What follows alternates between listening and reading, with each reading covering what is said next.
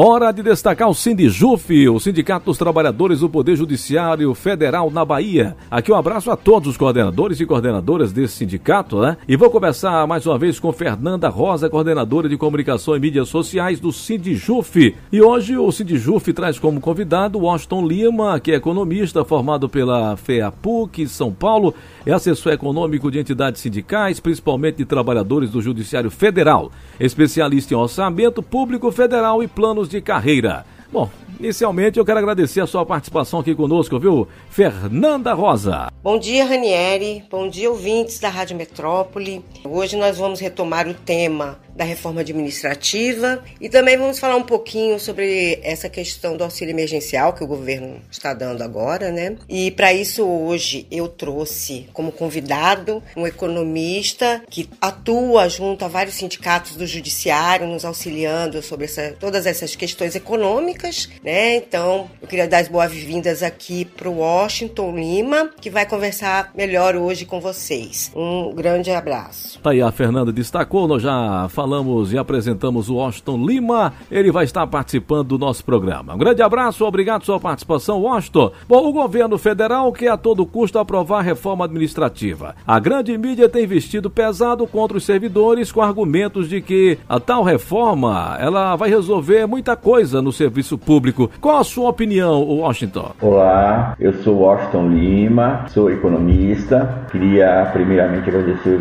o Sindijuf por me dar essa oportunidade de agradecer os ouvintes da rádio. Primeiramente, também eu tenho que colocar que ah, os servidores do serviço público sempre foram culpados, né? Pela grande mídia, pelos bancos, especuladores grandes capitalistas, pelos problemas das finanças do Estado brasileiro. E acho que é nada melhor do que confrontar é isso que eles dizem com os fatos. Também queria de antemão dizer que todos os dados que eu vou citar aqui, eles são dados oficiais, no caso os dados do orçamento são do CIOP, que é um órgão público, os dados da dívida do Banco Central e os dados em relação ao auxílio emergencial e gastos com a pandemia do Tesouro Nacional junto com a CGU.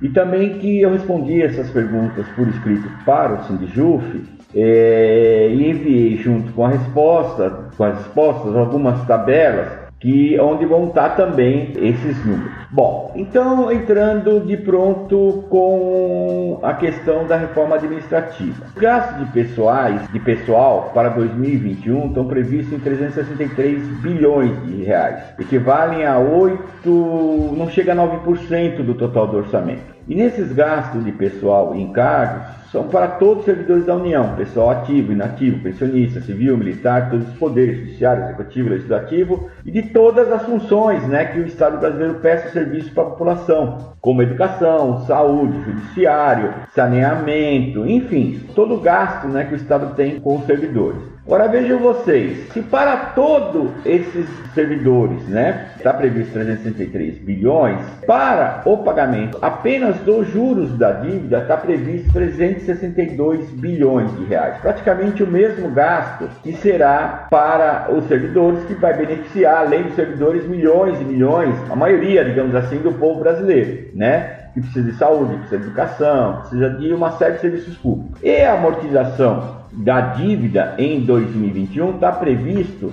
1 trilhão 873 bilhões de reais. Se a gente somar os juros de encargo com a amortização, o total dos gastos com a dívida pública vai ser de 2 trilhões 236 bilhões de reais. Vejam vocês, enquanto o governo faz um ataque violento aos servidores através da reforma administrativa, podendo demitir, reduzir salário, privatizar serviços públicos, que isso vai trazer sérias consequências para a maioria do povo brasileiro, sendo que é, eles são responsáveis né, pelos problemas financeiros do Estado brasileiro, vai se gastar 2 trilhões 236 bilhões com o pagamento da dívida que beneficia uma parcela muito pequena da sociedade, 2, 3, 4 mil famílias. Que se beneficiam dessa dívida. Não é à toa que em plena pandemia os ricos ficaram mais ricos e os pobres ficaram mais pobres. Na verdade são eles que sugam, né, os recursos do Estado brasileiro. O grande descontrole, né, da, das finanças públicas não está nos gastos pessoal. Para os gastos pessoal há uma série de limites impostos por lei, como a lei de responsabilidade fiscal, a emenda constitucional 95 e tantos outros tantas outras legislações.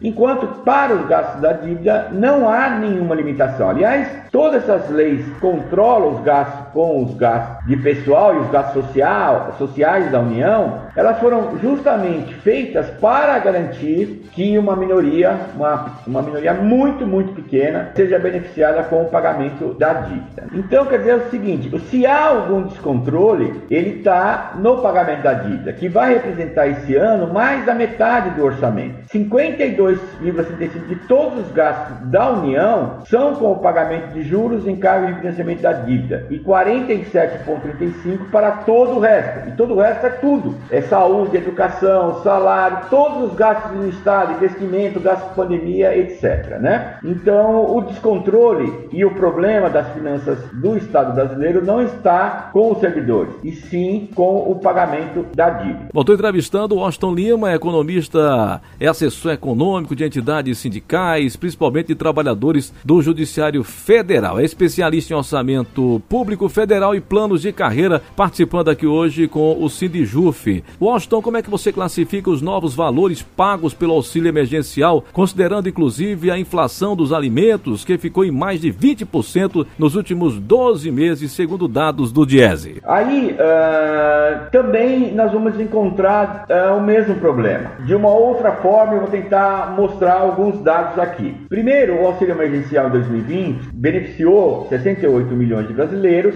e para 2021 reduziu para 45 milhões e os valores em, em 2021 são muito menores do que em 2020. Porém, o valor que estava previsto para ser utilizado do auxílio emergencial em 2021 era de 322 bilhões e foi gasto 293 milhões, sobrou 28 bilhões. Eles não usaram com auxílio emergencial, reduziram as parcelas, mas deixaram de usar do que estava previsto no orçamento 28 bilhões. E os gastos com a pandemia que estavam previstos 604 bilhões, só utilizaram 524 bilhões, sobrou 79,9, praticamente 80 bilhões de de reais. Essa sobra dos gastos com a pandemia daria para manter o auxílio emergencial 600 reais para todas as parcelas e não, como o governo fez, reduziu as últimas quatro para 300 reais. Mas o pior vem para 2021. Por quê? Porque se em 2020 estava previsto 322 bilhões de gastos, para 2021 está previsto apenas 44 bilhões,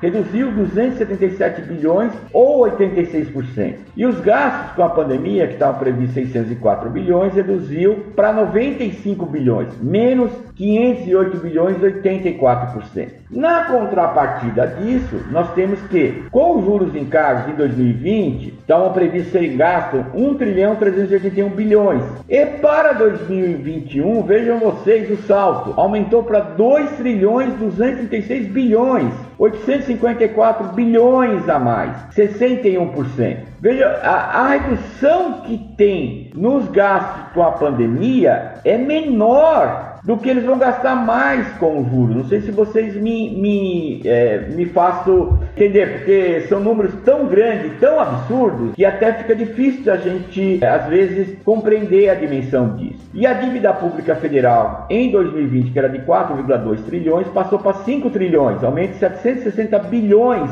17% a mais. Quer dizer, mesmo o Estado brasileiro tendo pago a União. 1,381 bilhões entre juros, encargos e refinanciamento, a dívida saltou mais 760 bilhões. Então, se a gente comparar esses gastos com o auxílio emergencial, que é previsto apenas 44 bilhões, ou seja, representa apenas 2% do que o Estado vai gastar com uma minoria de brasileiros. São essas pessoas que, como eu já falei, né, sugam, né, drenam os recursos do Estado brasileiro através do mecanismo do pagamento dos juros e refinanciamento da dívida, que faz com que uma pequena minoria fique muito mais rica na pandemia e a maioria do povo brasileiro fique mais pobre com a pandemia. Então, não há nenhuma necessidade tanto de fazer a reforma administrativa, nem de diminuir os gastos com o auxílio emergencial. O que precisa sim é fazer uma auditoria dessa dívida, enfrentar o problema da dívida, enfrentar os bilionários e os ricos no Brasil. Muito obrigado pela atenção, até a próxima. Aí eu conversei com Aston Lima, economista e assessor econômico de entidades sindicais, principalmente de trabalhadores do Judiciário Federal, especialista em orçamento público federal e planos de carreira, participou conosco aqui com o Sindijuf. Destaquei o Sindicato dos Trabalhadores do Poder Judiciário Federal na Bahia, do programa do Trabalhador e da Trabalhadora Brasileira.